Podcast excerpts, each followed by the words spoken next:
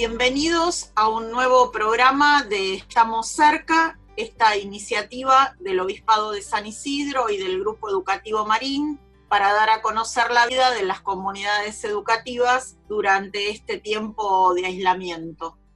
Bienvenidos a todos los que se van sumando. Estamos ya en el séptimo programa de Estamos cerca y hoy vamos a compartir especialmente la vida de los jardines de infantes, del nivel de educación inicial durante este tiempo de aislamiento. Hola, Padre Maxi, ¿cómo estás?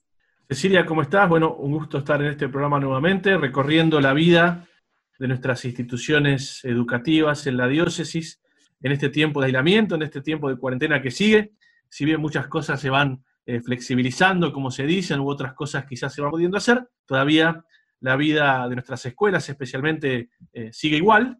Así que bueno, con este programa, como queremos hacer siempre, tratar de que quienes nos escuchan puedan reconocer justamente la vida que hay en este tiempo, justamente la fuerza que hay detrás de la voluntad, el cariño, la cercanía de nuestras instituciones y sobre todo también, como bien decías en nuestro programa de hoy, bueno, meternos también un poquito en el mundo de nuestros alumnos, esta vez de los más chicos, de los más pequeños, para conocer cómo están siendo acompañados y viviendo este tiempo de aislamiento en sus casas, en sus familias y junto a nuestros docentes. Hoy también vamos a tener una charla muy particular. Maxi, vos sabés que en este tiempo hay un montón de actividades que trataron de, de buscar las estrategias para convertirse en espacios virtuales.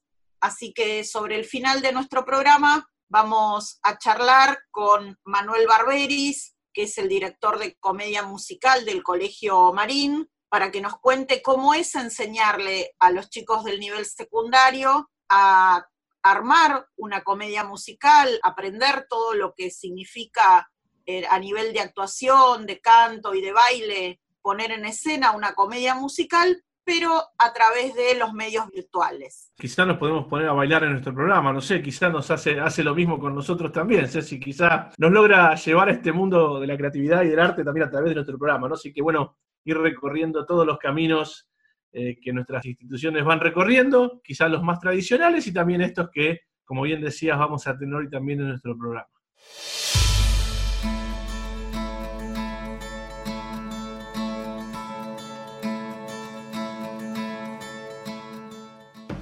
En este bloque de Estamos cerca vamos a conversar, como decíamos al principio, con cuatro directoras de nivel inicial de colegios de nuestra diócesis para conocer la realidad de cómo es la continuidad pedagógica con los alumnos más chiquitos de nuestros colegios. Estamos con Silvina Batangelo, que es la directora del nivel inicial del Colegio Nuestra Señora del Refugio, con Maru Bau, que es directora del nivel inicial del Colegio Cardenal Piroño, con Ana Maranca, directora de nivel inicial del Colegio Nuestra Señora de Lourdes, y con Vicky Galmarini, que es directora del Jardín de la Parroquia Santa María del Camino. Gracias a todas por, por el tiempo y por este rato para charlar con nosotros. Silvina, ¿cómo es la continuidad pedagógica en el nivel inicial? Hola Ceci, eh, nosotras eh, fue todo un gran desafío afrontar la continuidad pedagógica desde la distancia. Eh, al principio lo vivimos con mucha, mucha intensidad, pero viviéndola también como una oportunidad, ¿no? de mucho, muchísimo aprendizaje para todas nosotras como equipo, pensando cómo sortear el primer obstáculo que era estar cerquita de las familias cotidianamente. Eh, y bueno, así fuimos eh, buscando distintos caminos, eh, con mucha prudencia, porque también se cruzaban algunas demandas intensas de las familias también, pero bueno, con mucha prudencia y con paciencia también, con flexibilidad, fuimos encontrando este camino que elegimos. Nosotros nos acercamos a través del mail con las familias, a través de videos y de propuestas escritas, y prontamente vamos a comenzar con videollamadas. Eh, un poco para poder acercarnos un poquito más a los niños, que son los que están extrañando un montón y nosotras también los extrañamos a ellos. El encuentro, la verdad es que no se reemplaza eh, pero sí eh, vamos sintiendo que hay caminos alternativos que nos acercan cada día un poquito más. Maru, el nivel inicial es un nivel en el que, como decía Silvina, particularmente el contacto es el, motor de, todo el proyecto educativo. El vínculo en el nivel inicial eh, es educativo en sí mismo, no solo es el medio para la educación. ¿Cómo, ¿Cómo se hace en el nivel inicial? En muchos casos, las comunidades que tienen maternal, como en el caso de ustedes, tienen alumnos desde los 45 días. ¿Cómo se hace para, para sostener y en, el caso de esta pandemia, esta particularidad fue casi al inicio del ciclo lectivo, con lo cual no es solo sostener el vínculo, sino generar el vínculo con la maestra en edades tan tempranas. Sí, hola Cecilia, ¿cómo estás? La verdad que durante todo este tiempo, como dijo Silvina, se han pasado por diferentes desafíos, ¿no? Y sobre todo con los más chiquititos del maternal con los chicos, con los bebés, con los nenes de uno, de dos, de tres años, eh, es muy difícil llegar a través de una pantalla, pero a pesar de esto, día a día fuimos eh, con el equipo directivo, el equipo docente, el departamento de orientación psicopedagógica del colegio, implementando diferentes estrategias para poder llegar a cada una de las familias. Nosotros actualmente, con los más chiquititos, eh, a partir de la sala de uno grandes, nosotros tenemos sala de uno chiquita y de uno grandes, lo que hacemos es, eh, tenemos un contacto de videollamada una vez por semana, pero a pesar de este contacto eh, que nosotros tenemos a través de la videollamada, diariamente enviamos videos a las familias para que los chicos continúen estimulándose, a partir de canciones, de juegos, de las diferentes estrategias que van implementando las docentes para que los más chiquitos también se puedan sumar a la propuesta educativa, ¿no? Eh, además de eso, como muchos sabemos, los más chiquititos del jardín son los que más les cuesta estar a través de una pantalla aprendiendo. Entonces las docentes hacen llamadas individuales a, los chicos que, no se conectan a través de la pantalla para no perder el contacto, ¿no? El vínculo en el nivel inicial es la base de todo aprendizaje.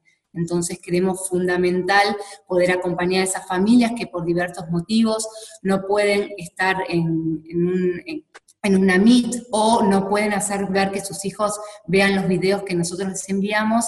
Entonces son las docentes las que siguen generando ese vínculo a través de un llamado telefónico, de un video individual hacia ese alumno, utilizando diversas estrategias para que este, lo, lo vincular que es tan importante no se pierda.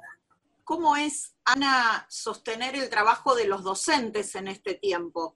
Porque los grupos, las comunidades educativas de nivel inicial tienen una dinámica particular, que se sostiene mucho en el trabajo en equipo, el trabajo en equipo en la sala, el trabajo en equipo para atender la problemática de cada uno de los chicos, las necesidades particulares que van surgiendo en los distintos grupos, las distintas edades. ¿Cómo es en este momento poder sostener el trabajo de las docentes y seguir ofreciendo a la comunidad un trabajo en equipo en esta situación de aislamiento? Por supuesto, eh, nada reemplaza el verse cotidianamente, el poder compartir la experiencia de cada actividad, de cada tarde, de cada mañana. Por eso, ante la eventualidad de esta situación, lo que nosotros eh, buscamos es conectarnos diariamente eh, a través de reuniones de personal general, de paralelas, de, de casos puntuales para hacer devoluciones, de tratar de ajustar lo más posible para responder realmente a las necesidades de nuestra comunidad, que es una comunidad particular con muchas necesidades, eh, que bueno, obviamente como en todos lados se ve muy afectada por la situación general económica y emocional, por eso no solo brindamos también momentos de contención a las familias, sino también ante los docentes, que más allá del trabajo, eh, en nuestra realidad puntual eh, fueron pasando muchas cosas a nivel familiar, con lo cual el sostenerse unos a otros es el motor que empuja a seguir dando lo mejor, buscando distintas alternativas en respuesta a nuestros chicos, por supuesto, ¿no? Eh, como contaban anteriormente Silvina y Maru, eh, nosotros buscamos encuentros ya sea por mail, telefónicamente, virtuales, tratamos de abocar eh, y llegar a todas las familias de alguna forma. Desde el primer día fuimos haciendo un seguimiento y es lo que seguimos haciendo día a día, siempre repensando nuestra práctica, eh, pensando qué más podemos brindar a estos chicos y a estas familias. Vicky, el Jardín Santa María del Camino está inserto en una comunidad con características muy particulares, es, es, una comunidad quizás con necesidades eh, que pasan por algunos aspectos en este momento que tienen que ver con la falta de trabajo, también la falta de conectividad, y bueno, cómo es estar cerca de las familias y sostener el vínculo, primero el vínculo y después el vínculo pedagógico en este contexto? Nosotros eh, lo que intentamos hacer desde el principio es eso, no olvidarnos del contexto, porque uno fácilmente ¿no? lee muchas cuestiones de continuidad y demás y después decís, bueno, pero en esta realidad, ¿qué es lo que pasa? Y, y siempre en el equipo como priorizamos eso. Y lo que hicimos, nosotros no teníamos eh, ni siquiera, esa semana, bueno, fue caótica para todo el mundo, con en todos los contextos eh, de, personas que trabajan en educación he hablado y para todos pasó también, ¿no? La desorganización y demás. Nosotros no teníamos ningún instrumento de comunicación con las familias más que el teléfono de línea. Entonces, en esa semana conseguimos un teléfono este, que nos donó una de las maestras, eh, le pusimos un chip y ahí iniciamos la organización de los grupos de WhatsApp y demás.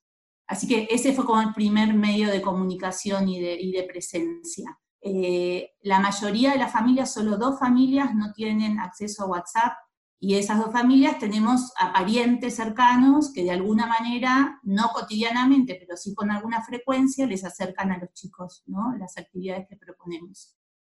Las maestras van proponiendo diariamente eh, actividades y eh, ya sea por videos, por audios, eh, algunos links asociados y demás. Y sí, la, la conectividad también es un problema, eh, de hecho hemos hecho varias preguntas, y bueno, a veces las familias pueden descargar los videos, a veces no. Es complejo, pero la realidad es lo que intentamos es eh, no perder como la calidad educativa, ¿no? Porque lo cierto es que la presencia, por supuesto, nosotros cada 15 días entregamos bolsones de alimentos también, entonces ahí hay una presencia como una necesidad básica eh, que es muy valorada y agradecida por la comunidad de las familias y necesaria, por supuesto, pero también queríamos una presencia importante de lo educativo, porque si no al final ahí marcamos como de vuelta una diferencia peor. Si nosotros solamente entregamos este alimento que cubrimos, que es necesario, nadie lo niega, pero también como nos replanteamos permanentemente y en esa entrega de alimentos también hay una entrega de material pedagógico, porque lo otro que nos pasaba, que además de la conectividad, es decir, bueno, nosotros llegamos a ellos por WhatsApp, pero y después cuando planteamos, ¿tienen los materiales que necesitan para hacer la, la actividad? Porque uno crea a partir de, lo que tiene, pero llega un momento donde, bueno, necesitas algo más concreto. Así que en ese camino vamos y nos vamos replanteando, como decía Ana, como decían las chicas, ¿no? ¿Qué podemos ir mejorando día a día? Silvina, sabemos que mm, esta situación de aislamiento ha movilizado emocionalmente a todo el mundo, pero quizás eh, los adultos, y, los niños un poco más grandes, los adolescentes, pueden poner en palabras y expresar eh, lo, que, lo que significa esta situación, lo que significa la incertidumbre, lo que significa el, hecho de, la enfermedad, de, todo lo que estamos viviendo en este momento como sociedad. ¿Cómo, cómo es este proceso? ¿Cómo podemos identificar y ayudar a, este proceso en alumnos del nivel inicial? ¿Cómo podemos, tal vez alguna herramienta para, la familia? ¿Cómo están haciendo ustedes para que los alumnos del nivel inicial, los chiquitos de 2, 3, 4, 5 años, puedan identificar y vehiculizar también las emociones que están viviendo en este tiempo? Eh, nosotras, eh, que entiendo que todas estamos muy preocupados por este aspecto emocional, ¿no? donde esta complejidad que hoy nos atraviesa a todos, eh, los adultos estamos este, muy comprometidos en esto, no podemos regular nuestras emociones, estamos con un montón de preocupaciones. Entonces, nosotras como equipo y por lo que fuimos recibiendo también a través de los mails de los papás, es eh, tratar de cuidarlos a ellos también, ¿no? brindando espacios de diálogo, eh, ya sea a través de alguna llamada que hacemos personalizada o a través de las reuniones de familias. Nosotros decidimos en este tiempo hacer reuniones con las familias, fue una decisión difícil de tomar, fue eh, tomada desde la confianza, desde el confiar en lo que íbamos a encontrar allí, ¿no? Confiar y atreverse. Porque era difícil hacer una reunión de familias a través de la virtualidad, cuando lo nuestro es el encuentro, es el abrazo, es el estar. Eh, pero la verdad es que fue una acción que nos trajo mucha gratificación, eh, tanto a ellos que pudieron expresar lo que necesitaban y nosotros escucharlos, porque la intención de, esas reuniones fueron dos. Primero que, nos, que escucharan a su maestra, ¿no? Desde qué lugar se estaban planteando las propuestas, desde qué lugar nosotros seguíamos llevando adelante nuestro proyecto de educación emocional, por ejemplo, en este aspecto todos preguntas puntualmente. ¿Por qué mandábamos lo que mandábamos? ¿Cuál era el sentido verdadero de esto? Y cómo eh, también eh, darles estrategias para andamiar esos momentos que nosotros este, proponíamos en casa. Y a su vez, la segunda intención fuerte era escucharlos. Y la verdad es que se, fueron encuentros hermosos porque pudieron expresar eh, toda esta, esta falta de, contención que ellos como adultos sienten, ¿no? Porque tienen que equilibrar el trabajo en casa, más el cuidado de sus niños, más, más las actividades que nosotros enviamos. Entonces, bueno, a partir de esos diálogos fuimos brindando algunas estrategias y sosteniendo, eh, conteniendo, brindando alivio también, ¿no? Eh, eh, porque a veces en esto del pensar las propuestas y del, llegar cotidianamente, eh, nos vemos en una situación de invadir también los hogares. Entonces, encontrar ese equilibrio y brindar ese alivio, de decirles, esto es una invitación, estas son propuestas para que ustedes tengan, pero resuélvanlas cuando, cuando van pudiendo, de acuerdo a la gran diversidad. Nosotros somos una comunidad que tenemos una gran diversidad de familias los contextos en los cuales se llevan a cabo las actividades son eh, infinitos, porque eh, hay papás que están eh, quedándose sin trabajo, hay papás que tienen su sueldo con alguna reducción, hay papás que trabajan 24 horas casi desde su casa, entonces, bueno, hay que, nos centramos también en cuidar mucho eso. y lo emocional lo andamiamos así, consideramos que cuidar a los que cuidan hoy es, para nosotros es una, de nuestras misiones y nuestro objetivo también está puesto ahí. Y en, mi rol en particular más aún. Ana, ¿cómo eh, Silvina hablaba del equilibrio? ¿Cómo es el equilibrio eh, para los papás? ¿no? Eh, hay papás en este momento diciendo, bueno, yo tengo que ser la maestra jardinera de mi hijo, ¿cómo hago? Porque yo no sé ni cantar como la seño, ni explicarle eh, las letras como la seño, ni narrar un cuento como la seño, y me encuentro en esta situación eh, en la que yo le tengo que enseñar porque mi hijo tiene que hacer una determinada cantidad de actividades, porque tiene que volver después al jardín con una cantidad de conocimientos adquiridos, y bueno, ahí eh, aparece muchas veces de parte de, las familias esto de la por un lado la ansiedad y por otro lado cómo, cómo es este equilibrio, ¿no? Eh, cómo se maneja con el papá esta, esta situación de eh, la mamá o el papá no tienen que ser la maestra jardinera, el maestro jardinero de sus hijos, sino acompañarlos en estas propuestas. ¿Cómo manejamos este equilibrio? Bueno, el tema que nos plantea Cecilia, la verdad que es un tema que, sí, nos compromete día a día, nos inquieta eh, y estamos ocupándonos de esto. Por eso uno trata de ser muy cuidadoso, de repensar eh, y ver entre todas cada propuesta que hacen las docentes, no solo las docentes de la sala, sino también los profesores especiales, que cada semana brindan propuestas para ir haciendo durante la semana. Eh, es complejo, pero no es imposible. Esto nos compromete a, hacer un esfuerzo más día a día, pensando en que estas propuestas puedan ser realmente llevadas a cabo, buscando que sean significativas, enriquecedoras, que sean atractivas ya desde lo visual, desde lo que le planteamos a ellos. Y por supuesto que tenemos en cuenta eh, los materiales, como antes se dijeron las chicas, dijo Vicky, en nuestra comunidad eh, no es factible que todos tengan cosas que comúnmente usamos en el jardín, ni mucho menos que salgan a comprarlas por cuestiones económicas delicadas que están pasando las familias.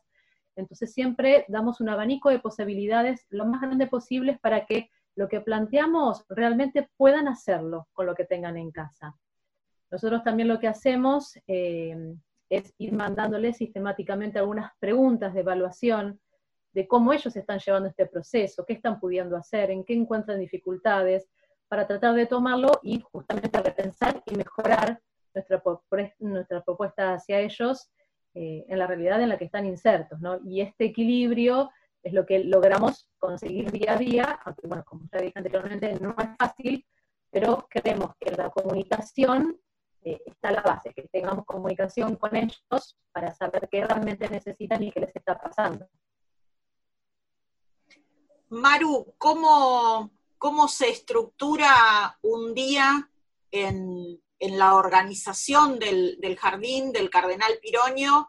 ¿Cómo, cómo es la propuesta de aprendizaje para un día? cómo se estructura una propuesta diaria con el trabajo de los chicos en la casa y la propuesta para cada familia. Bueno, nosotros en nuestro colegio utilizamos una plataforma que se llama Google Classroom, eh, en el cual las docentes diariamente, por supuesto antes supervisados siempre por el equipo directivo, eh, van subiendo las diferentes actividades planteadas para cada día. Eh, se parte a partir de una unidad didáctica o proyecto y a partir de esa unidad didáctica o proyecto se van realizando las diferentes actividades planteadas para, para esa situación en particular, ¿no? Se suben a, la plataforma cinco videos, de los cuales al principio, eh, como decían las chicas, quizás a los papás les parecían muchas actividades y nosotros eh, lo que les planteamos a los papás es que de esas actividades que nosotros enviamos, focalicen en una o dos actividades que nuestro primordial, la principal, digamos, objetivo era que se focalicen en actividades que tengan que ver con las salas de 5 o en las salas de 4, con actividades de lectoescritura, matemática o grafomotricidad, ¿no?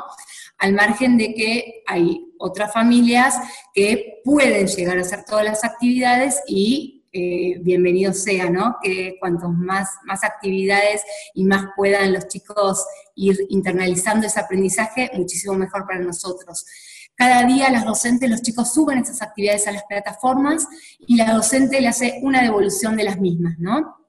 Eh, al, alumno al subir la, la, actividad, la familia al subir la actividad, la docente hace una devolución diaria de, esa actividad. Si hay algo que, corregir o hay algo que focalizar, la docente lo, manifiesta, se, lo escribe a la familia para que ellos desde la casa puedan retomar esa corrección, por así decirlo, que el docente hizo, para que el chico no lo, no lo siga incorporando de manera incorrecta. Por ejemplo, hacemos muchísimo hincapié en lo que tiene que ver con grafomotricidad, con, con nosotros lo llamamos el pico de pato, ¿no? que los chicos puedan agarrar el lápiz correctamente. Entonces, si el, alumno, el docente no corrige al alumno cuando agarra el lápiz de manera incorrecta, esto se va a ir focalizando y después es muchísimo más difícil poderlo corregir. Además de eso, nosotros tenemos, eh, de acuerdo a la edad, diferentes encuentros a través de la virtualidad. Eh, nosotros actualmente tenemos un porcentaje de alumnos alto, al cual asisten a las diferentes MITs, pero a pesar de eso, como hablaba Silvina, el factor emocional y sobre todo en esta altura de, la cuarentena ya los chicos los está afectando y, mucho por diferentes manifestaciones que nos van haciendo los papás, y hay algunos chicos que no se están queriendo conectar, hay otros chicos que expresan, yo quiero estar en el colegio y quiero volver al kinder, ¿por qué tengo que ver a mis maestras o a mis amigos a través de una pantalla?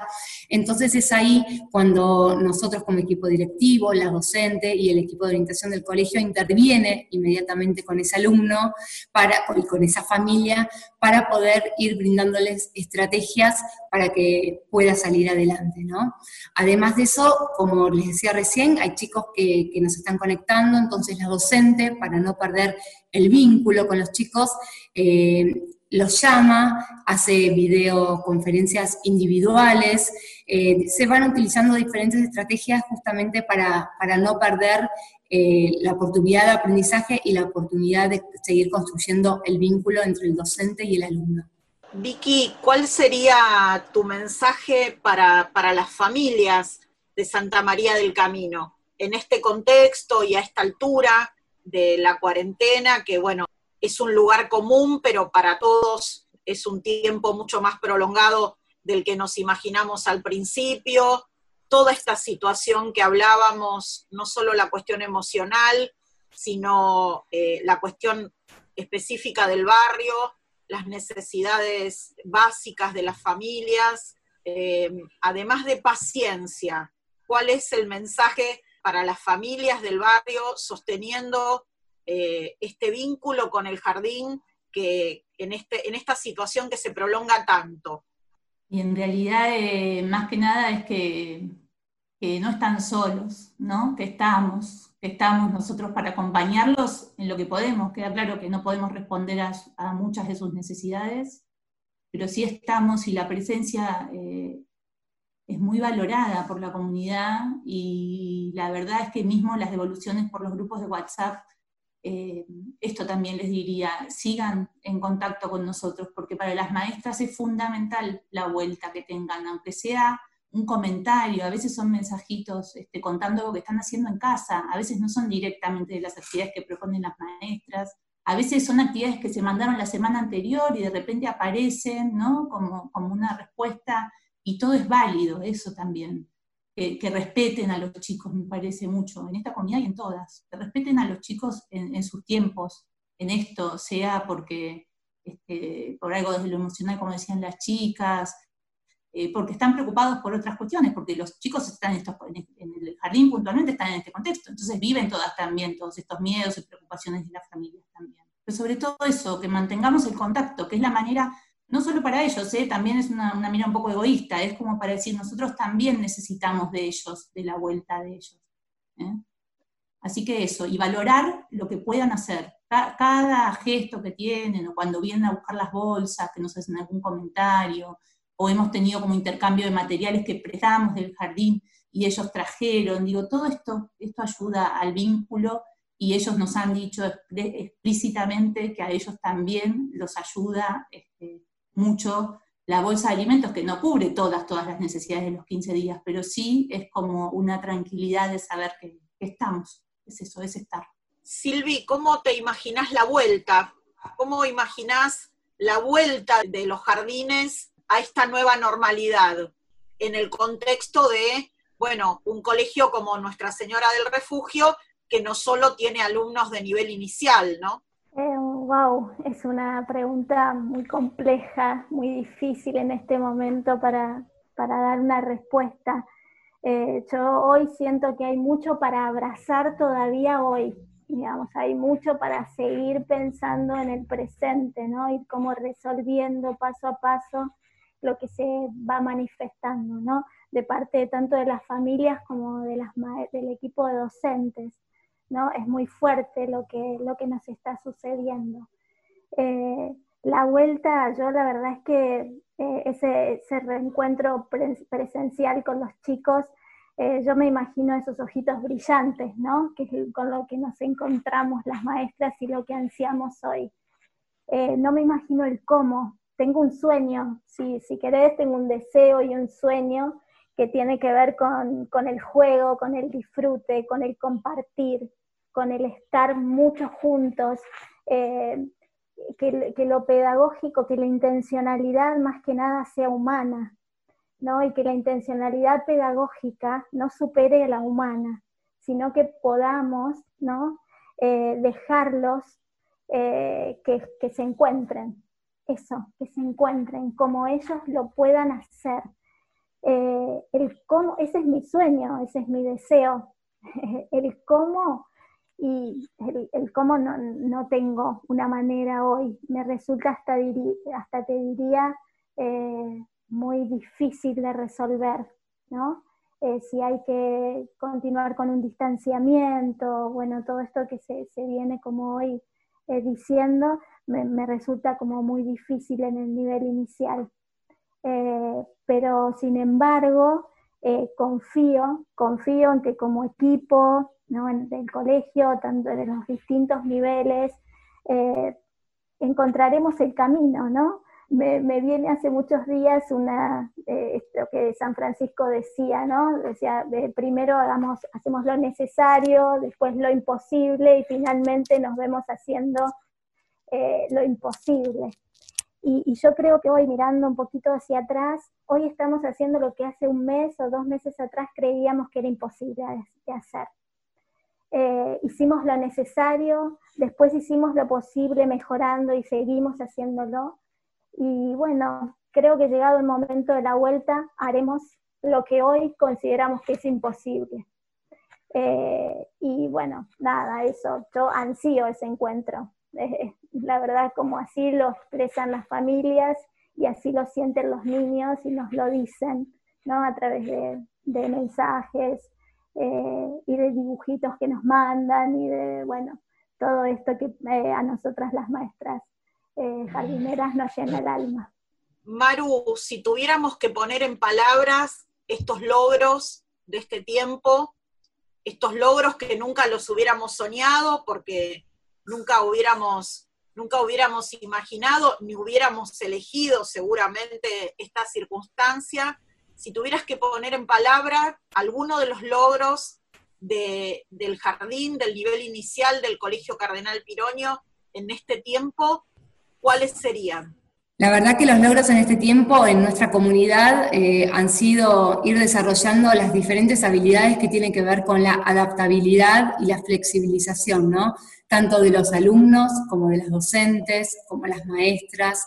Eh, la verdad que en este tiempo todos han, hecho un gran esfuerzo por ir mejorando día a día, por ir eh, dando lo mejor de sí para ir saliendo adelante, eh, las docentes ir poniendo su granito de arena para día a día ir mejorando, haciendo de que la virtualidad trate de ser lo más parecido al, aula, a lo presencial, ¿no? Y, esto era un gran desafío por parte de nosotros porque eh, una, llegar a los chicos a través de una pantalla y ser creativos a través de una pantalla era algo que, que era muy difícil de pensarlo, ¿no? Pero creo que día a día lo han logrado, los chicos de a poquito se fueron adaptando a este nuevo sistema de enseñanza-aprendizaje y las familias también, a pesar de que para las familias en muchas ocasiones se les ha ido dificultando, porque los chicos son muy chiquitos y necesitan de la presencia de ellos, ¿no? Necesitaban del acompañamiento, de la guía, del sostén de, de un adulto referente pero a pesar de, eso los adultos han dejado de lado sus, por momentos, sus ocupaciones o, sus preocupaciones para poder acompañar a cada uno de sus hijos eh, en este nuevo sistema de aprendizaje. Vicky, ¿cuál sería tu mensaje para, para aquellas familias que les está costando un poco más sostener el vínculo y sostener la continuidad? Aquellas familias que como vos decías antes, por, por circunstancias del contexto, por circunstancias particulares, a veces por, por la situación que atraviesan o, porque se les hace difícil eh, quizás el, vínculo pedagógico, el, ponerse a, trabajar con las actividades con sus hijos, o claramente porque en este momento están eh, sus energías y, su, su, tiempo absorbidos por, por, otras problemáticas, ¿cuál sería el mensaje desde el jardín para, aquellas familias que, bueno, que están pasando por este momento de dificultad? En realidad, viste que, nada, yo te escucho y voy pensando, eh, es difícil, ¿no? Porque eh, en realidad como que uno no puede responder a esas, este, esas necesidades. Entonces, te diría como que me llega más una reflexión personal y para el adentro del equipo. Como que tenemos que ir nosotros tratando de encontrar como equipo la manera de llegar a ellos, como vienen diciendo todas las chicas, ¿no? En cada comunidad, de cada uno ante la necesidad distinta Me parece que esto también es un aprendizaje que fuimos incorporando, ¿no? Venimos hablando hace muchos años de, inclusión, de diversidad y demás, y acá esta situación nos pone de frente a esto, pero de una manera increíble, y no solo como lo solemos mirar primero desde lo que es una discapacidad quizás, sino desde eso, desde lo diferente que somos cada una de las personas y cada una de las familias y cada uno de los contextos. Entonces me lleva más tu pregunta como a reflexionar sobre cómo podemos, Ana trajo mucho esto, ¿no? Seguir reflexionando sobre lo que vamos haciendo, cómo podemos ir mejorando. Eh, eso, eso me trae, cómo podemos seguir para dentro del equipo, seguir trabajando para facilitar a esas familias que todavía les está costando el contacto, el vínculo o hacer las actividades. Sin dudas, este tiempo además de, un tiempo de enorme desafío para, la educación, es un tiempo de, enorme aprendizaje.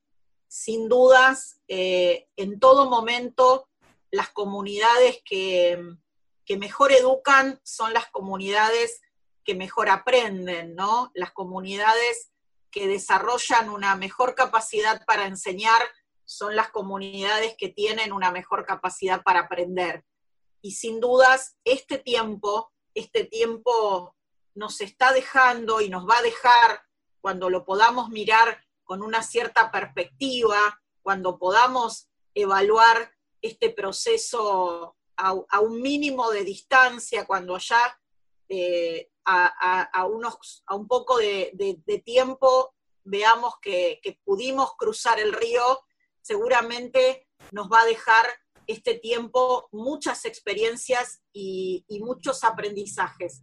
Pero hoy ya es un tiempo de aprendizaje porque todo el tiempo cuando estamos pensando en lo que hacemos en este momento, eh, estamos hablando de aprender, aprender a, vincularnos de nuevo, aprender a usar herramientas tecnológicas, aprender a desplegar estrategias, constantemente está en, la palabra y en la reflexión de las comunidades el verbo aprender. Así que para, cerrar este rato de charla y este rato de compartir la riqueza de estas cuatro comunidades, les, vamos a pedir a cada una de ustedes que nos diga para, para su comunidad, para su jardín, cuáles son los aprendizajes que ya estamos detectando en este tiempo. ¿Qué aprendimos como comunidad, como jardín, en este tiempo. Ana, ¿qué aprendimos? Bueno, como vos muy bien lo decís, Cecilia, la verdad que sí, algo que es fundamental en este momento es el aprendizaje. Yo creo que aprendimos mucho más y mejor a ponernos en el lugar del otro, a poder pensar eh, en estas familias, en cada una de las familias y no generalizar, poder eh, personalizar nuestra enseñanza de acuerdo a las necesidades y posibilidades de cada familia. Eso me parece que fundamental, ¿no? Porque siempre muchos decimos que nos ponemos en el lugar del otro, pero creo que hoy por hoy esto es clave, ponernos realmente en, el lugar de cada familia, con todo lo que está atravesando. Y después, por supuesto, eh, como antes también lo decía, ¿no? Eh, aprender a ser más flexible, aprender a pensar más allá de lo que proponemos, a repensar realmente nuestra práctica, más allá de un contenido, de un propósito, de un área, pensar que esto realmente sea factible y significativo para el crecimiento y bienestar de nuestros alumnos. Y creo que algo fundamental, más allá de, de lo que sea estrictamente pedagógico, es que nos hace pensar aún más que nosotros tenemos que trabajar por una infancia feliz. Porque cada uno de estos chicos que van a nuestras comunidades eh, tengo una vida plena.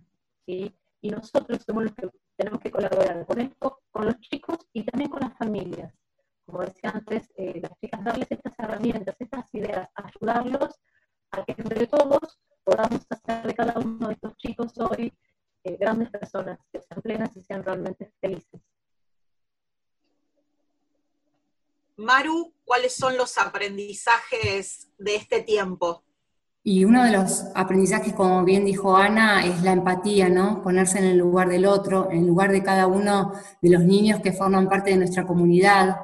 Otra de las eh, cuestiones que hemos aprendido es la flexibilización, ¿no? Poder, poder ir replanteando nuestra práctica docente en el día a día, poder ir viendo qué es lo mejor para cada uno de nuestros alumnos y poder ver esta práctica, replantearla de acuerdo a las necesidades de cada uno de ellos. Si bien de manera presencial lo hacemos, pero creo que el desafío de la virtualidad fue doblemente poner un esfuerzo para que no perder de vista las necesidades de cada uno de nuestros alumnos.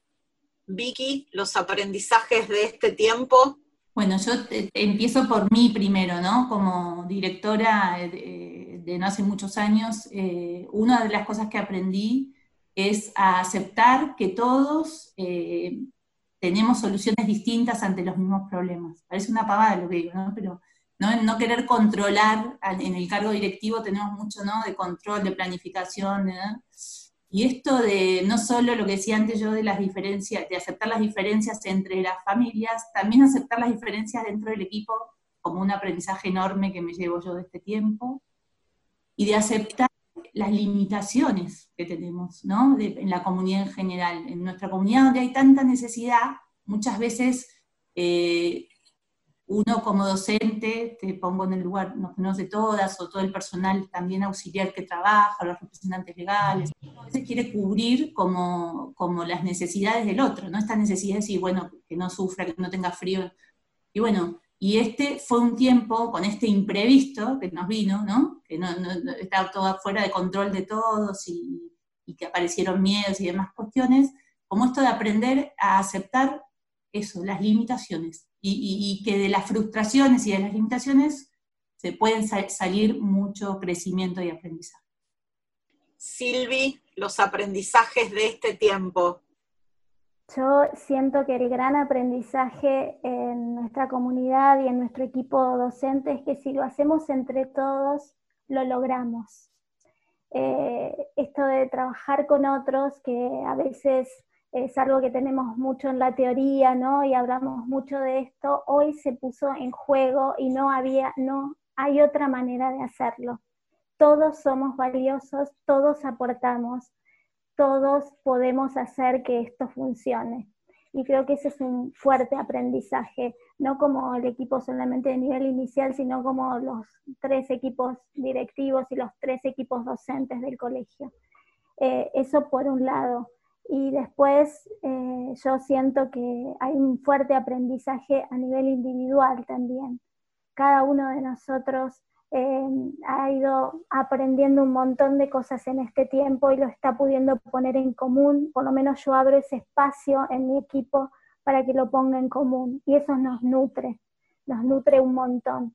El poder también abrazar la eh, limitación del otro y la propia, como decía Vicky Creo que esto es eh, algo que, que, no solemos hacer y que hoy eh, nos vemos tan sensibles que lo, lo estamos logrando.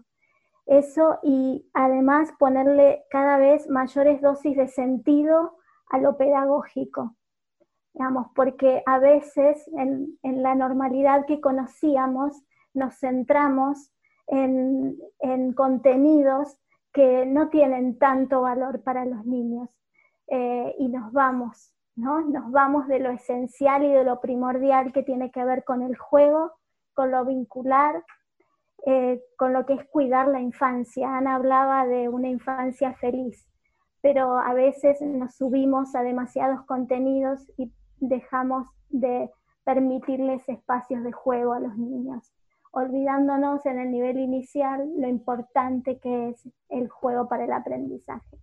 Esto como, como aprendizaje de mi equipo también, ¿eh?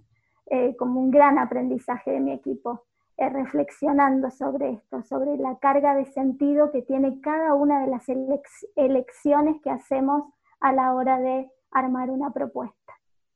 Y la escucha, la escucha, la escucha atenta de lo que el otro tiene para decir.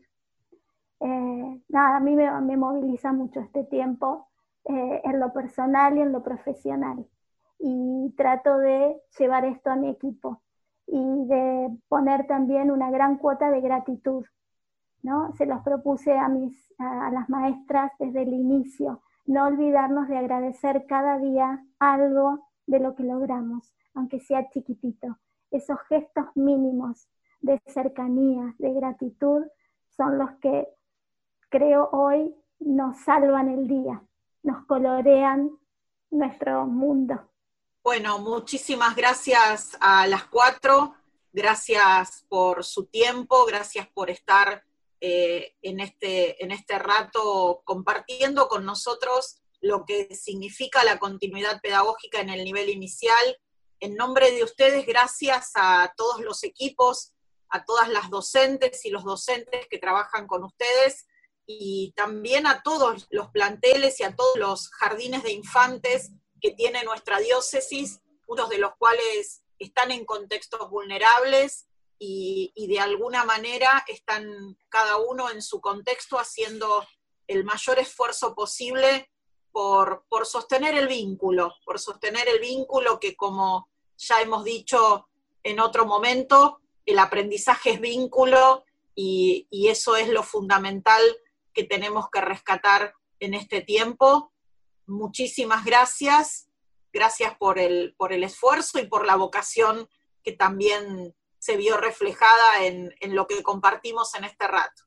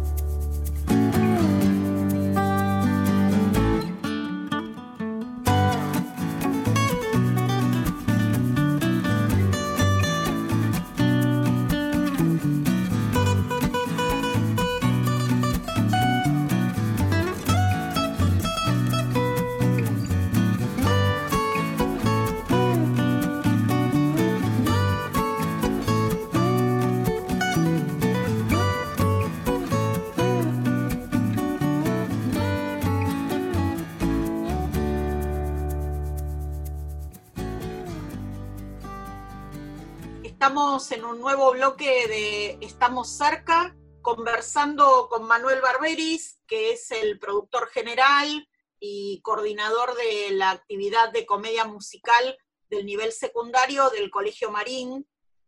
Gracias, Manu, por, por este rato y por conversar con nosotros. Tenemos mucha curiosidad, Manu, por saber eh, cómo se sostiene en, en la virtualidad un espacio como un taller de comedia musical. Bien, bueno, primero muchísimas gracias por, tenerme acá. Em, la verdad que para nosotros es un, es un placer por formar parte del proyecto y más en, este, en, esta, en esta circunstancia, ¿no? Em, claro que fue un, gran desafío em, adaptarnos ¿no? a, lo, a lo virtual. Eh, porque nosotros la disciplina de, la comedia musical estamos muy acostumbrados a, hacer, a estar viéndonos y, es un trabajo muy físico en general, ¿no? Así que nos, planteamos como la interrogante de, cómo adaptarlo. Y, y, con el equipo trabajamos mucho en pensar, bueno, qué dinámicas pueden fortalecerse en, de manera virtual y cuáles tenemos que obviar y decir, bueno, eso quedará para cuando podamos volver a vernos, ¿no? Em, así que hoy lo que estamos haciendo es mantener, mantuvimos los, los dos encuentros semanales eh, de la misma manera que, nos, que, nos, encontrábamos de manera presencial.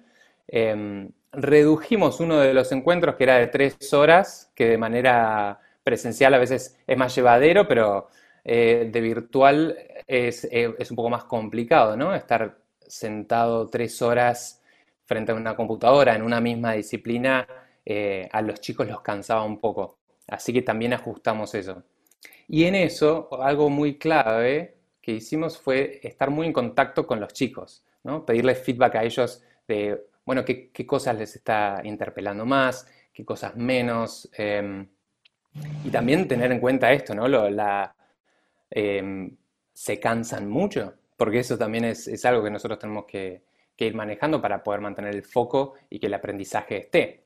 Si ellos se cansan a, la, a, la hora, a las 2 horas 45 ya no te están escuchando, eh, que es lógico, ¿no? Pero bueno, en eso estuvimos muy, cercanos a ellos haciendo encuestas con Google Forms. Em, y bueno, hablando de Google Forms, nosotros hoy nos estamos manejando con, Zoom, que es la herramienta que casi todo el mundo está usando, que se hizo así como muy famosa y que nos habilitó también em, cosas como los breakout rooms, que son estas salas de como de recreo serían, pero nosotros las, las utilizamos de manera pedagógica, ¿no? Les damos eh, alguna indicativa, preparamos una actividad para que puedan dividirse en grupos de 7, 8 personas y van a, trabajar alguna cosa en particular. Y eso es una de las cosas que más les gusta a ellos. Les preguntábamos em, qué eran lo que más valoraban de los ensayos y esto es algo que valoran muchísimo. Una de las cosas interesantes que salió es que lo valoran mucho porque pueden hablar con sus compañeros. Como que eso es algo que tal vez eh, hoy se pierde un poco, el, porque supongo que están todo el día en clase, pero están todos escuchando al profesor y, no tienen momentos de charlar con sus amigos. Y la verdad que eso nosotros lo aprovechamos mucho, tanto para, aprender, para que ellos puedan ser también como protagonistas en el, aprendizaje y, de paso tienen como un momento así como más, más cercano entre ellos, porque nosotros tenemos un grupo de 70, entonces todos en un mismo Zoom, ¿no? Eh, se les hace como muy multitudinario y esta es una, como una oportunidad que tienen para, para también estar entre ellos y, aprender juntos. ¿Cuáles son, Manu, en, en, la comedia musical en general y en este tiempo en particular, em, las habilidades, las, este, el, desarrollo eh, complejo? Siempre me gusta pensar Em, la comedia musical como un espacio en el que los chicos pueden desarrollar muchas cuestiones de su temperamento, de, sus, de sus, habilidades, que quizás no se pueden desarrollar en, otras disciplinas y mucho menos en el espacio tradicional del aula. ¿Qué, ¿Qué, oportunidad le da en este momento la comedia musical a los chicos que están participando de este taller? Sí, como, como siempre, a ver, ahí lo que es obvio que son las habilidades más físicas, artísticas eh, de la comedia musical, que eso es lo que nosotros a veces es lo más visible, ¿no? Los chicos aprenden a, cantar, a actuar y a bailar. Y después los, valores que siempre le pusimos mucho foco es en el trabajo en equipo, el compañerismo, eh, proyectar a mediano plazo. Estar todos trabajando en un solo proyecto, apuntando un mismo objetivo. Em, y esto también lleva a mucho liderazgo de los chicos más grandes, que les damos mucha, mucha importancia a eso para que marquen un camino. Y de manera online, em, hay muchas cosas que se pusieron en juego. Que creo que son tanto para ellos como para nosotros. Em, que es la resiliencia, la perseverancia, adaptación al cambio, aceptar un desafío nuevo, eh, ser flexibles en eso, los expone de otra manera. Em, hoy la verdad es que yo creo que mm, este, esta virtualidad nos aleja, pero también nos acerca, ¿no? Porque yo, la verdad es que tal vez en un, aula, en un, bueno, en un salón con 70 chicos, eh, tal vez me pierdo de la respuesta del de atrás de todos. Siempre hacemos mucho énfasis en ir a buscar a todos, ¿no? Pero en este caso es más fácil em, que todos tengan un lugar. Eh, así que los, los incentivamos mucho a, que la voz de todos esté.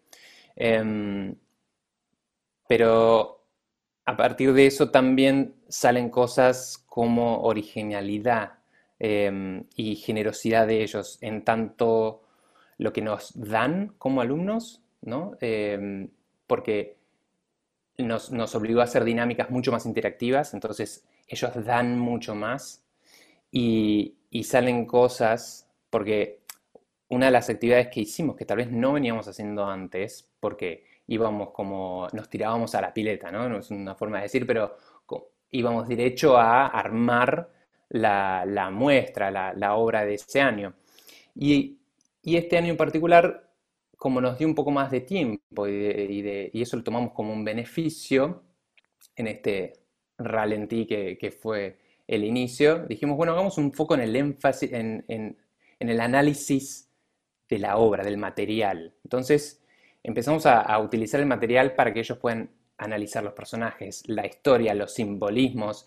Em, y empezaron a salir cosas de los chicos que la verdad es que nos dejó muy sorprendidos para bien de, del potencial que tienen, eh, tanto creativo, artístico, de análisis. La verdad es que nos, nos sorprende mucho y lo, lo lindo que tiene también es que todos escuchan a todos porque no tienen mucha opción. No es que quedaste atrás en el salón y no escuchas lo que está diciendo el de adelante. Todos estaban escuchando el 100% de las cosas que pasan.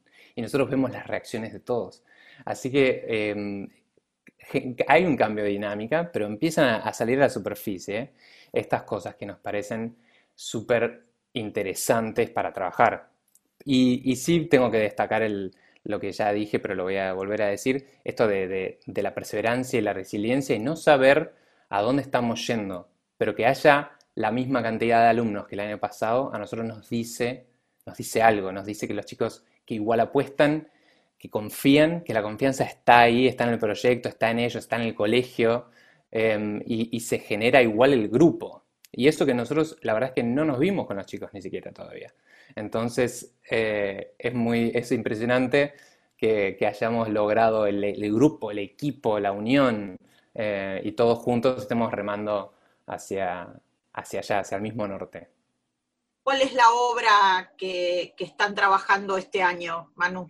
La obra que estamos trabajando este año se llama Once on this Island, eh, una vez en la isla en español, em, que trata la historia de, de, una aldea en una isla que fue conquistada en el pasado por, por franceses y queda a lo largo de los años quedan generaciones em, como de los descendientes de esos franceses, pero quedan los isleños autóctonos y que están muy separados, ¿no?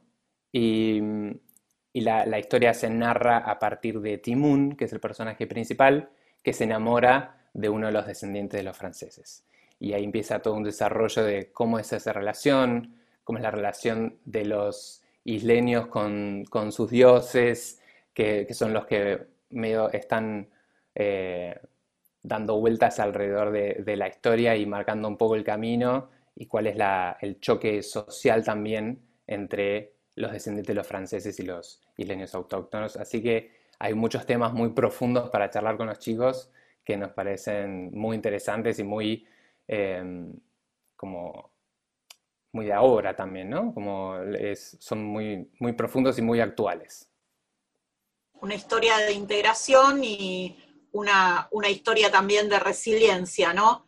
Y Manu, el, Colegio Marín tiene una tradición en comedia musical, una historia, un recorrido del cual vos sos de alguna manera un, fruto de ese, proceso. Si vos tuvieras como exalumno, como, como docente, también como, como responsable del grupo de comedia musical de los exalumnos, el grupo de comedia de padres, digamos, si vos tuvieras que, decir eh, cuáles son eh, los diferenciales, cuál es el diferencial que le aporta al proyecto de una escuela secundaria la posibilidad de que los chicos que quieran puedan participar de este espacio formativo en tu propia experiencia como alumno, porque además sabemos que tenemos eh, muchas vocaciones surgidas de estos talleres y en tu, y en tu rol ahora como docente.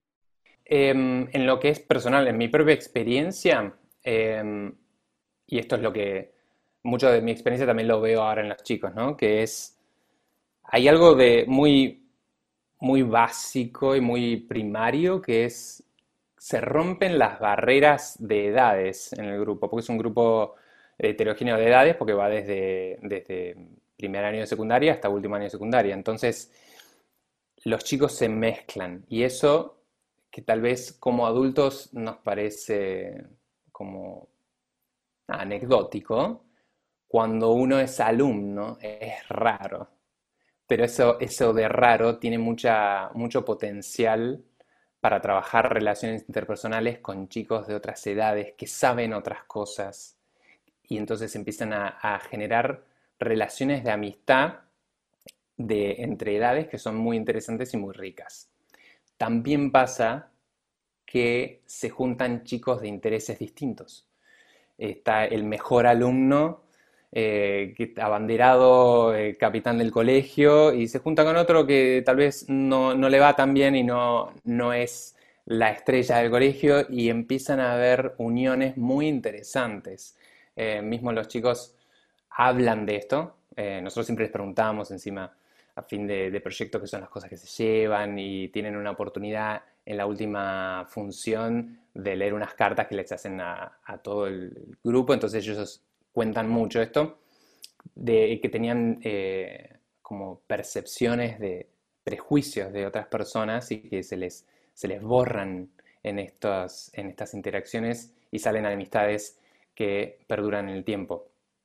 Em, otra cosa que, que noto es eh, la posibilidad de, trabajar adentro del colegio en algo que no tiene la misma estructura, a ellos les, yo creo que les habilita otra forma de, pensar su proceso educativo también, porque de repente trabajan habilidades que no trabajan em, en algunas materias que son tal vez más, eh, como, decías, ¿no? matemática, ¿no? No, no van a estar trabajando tanto en eh, las relaciones interpersonales y el trabajo en equipo a un proyecto a largo plazo. Entonces eso, acá se van uniendo cosas eh, muy interesantes en ese sentido. Y mm, bueno, no sé si me estoy olvidando de, algo, pero mm, también tienen esto del largo plazo, más allá del, del proyecto que tienen en cada año, ellos muchos se consideran parte hiper, como de pertenencia a, lo que es la comedia musical. Entonces arrancan en, bueno, unos ya están arrancando en primaria en el concert, ¿no? Y, pero una vez que entran en secundaria saben que tienen seis años para participar. Algunos chicos se meten eh, en sexto, pero, pero otros hacen como una carrera, ¿no? Entonces saben que son parte de un mismo proyecto y tienen una, un desarrollo de sus habilidades artísticas también así de, largo plazo, que eso tal vez no es tan evidente para ellos en otras materias, pero acá lo ven muy evidente porque está muy expuesto, ¿no? Uno tiene que bailar y actuar frente a un público de 800 personas. Y eso de alguna manera lo, pone en evidencia de una manera más, em, bueno, más, más tangible para ellos. Em, y eso creo que, que ayuda al desarrollo em, de las personas, porque después me meto en, la universidad y tengo que hacer una carrera de cuatro años. Y bueno, ¿cuánto es cuatro años? Bueno, una idea ya la tengo.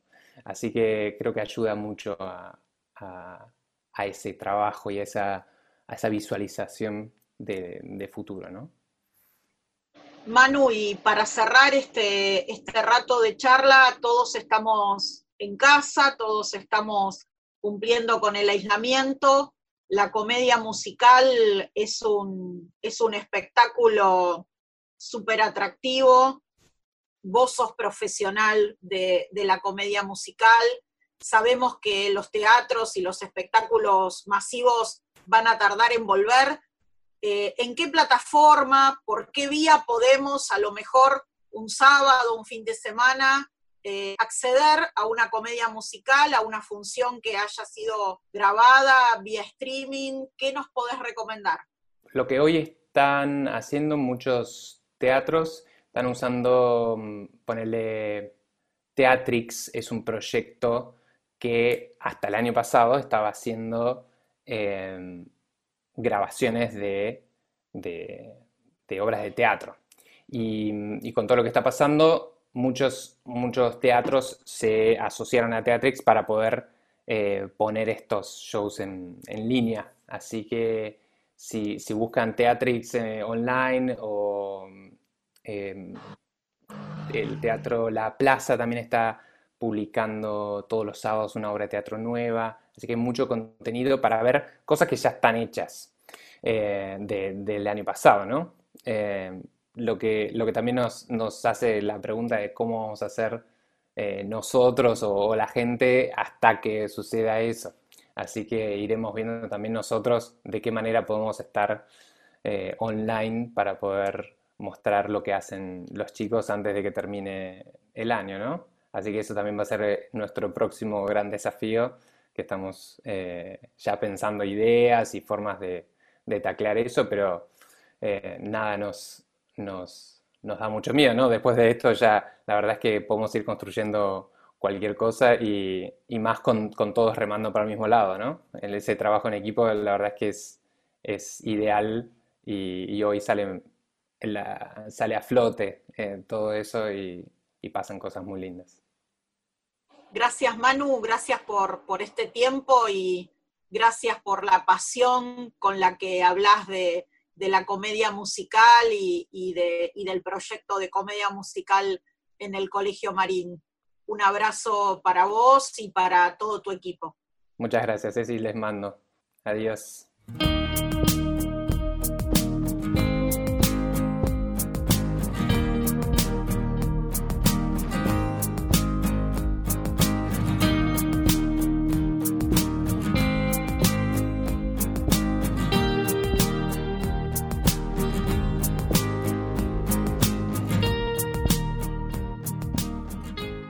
Hemos escuchado muchos testimonios en nuestro programa de hoy que nos han ayudado a mirar la vida de nuestras instituciones educativas a través quizá de los más pequeños, a través del camino que van haciendo junto con sus familias. Creo, Ceci, que hemos tenido justamente una muy linda mirada de nuestras instituciones que siguen acompañando con maneras creativas y distintas este tiempo de pandemia, este tiempo que nos ayuda justamente a tener que llegar a nuestros hogares en cada una de las escuelas con un corazón renovado y creativo. Así es, Maxi. Nos vamos repletos de, experiencia de estar cerca en el nivel inicial, con todo lo que supone de vocación y de, esfuerzo por sostener el vínculo en un nivel donde los alumnos son tan pequeños y donde la educación está hecha fundamentalmente de contacto y de afecto. Y también nos vamos plenos con la experiencia de lo que significa para, para muchos adolescentes, la experiencia de comedia musical, de poder expresarse a través del canto, del baile y de la actuación. Así que, como decimos siempre, los colegios del Obispado de San Isidro interrumpieron las clases presenciales, pero no interrumpieron las experiencias de aprendizaje. Somos Nacho Insaurraga, Maxi Jursinovic, Cecilia Vallés y estamos cerca.